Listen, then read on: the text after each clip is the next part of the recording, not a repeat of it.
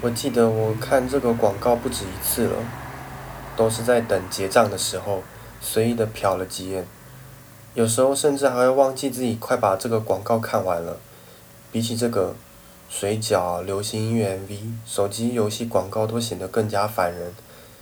而那是一个画风软绵绵的动画广告，主角是一个偷饭团又闯红灯的白熊。好心的店员冲出去及时挽救要被车撞的白熊。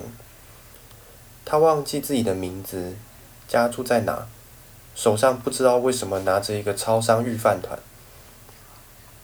播到这里已经可以知道这是一个统一超商和医院什么的合作的广告，主题是失智关怀社区系统，不是要广告超商的饭团可以偷拿或是怎么样，反正公益广告的目的都是那样。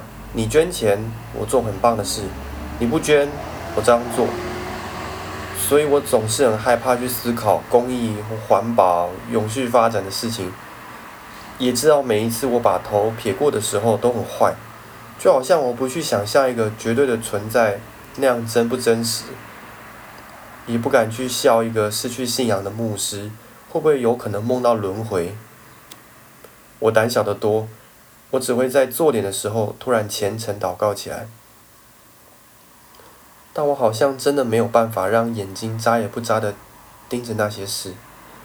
白熊会拿饭团，只是因为他还以为儿子下课会饿，会吵着说要吃饭团。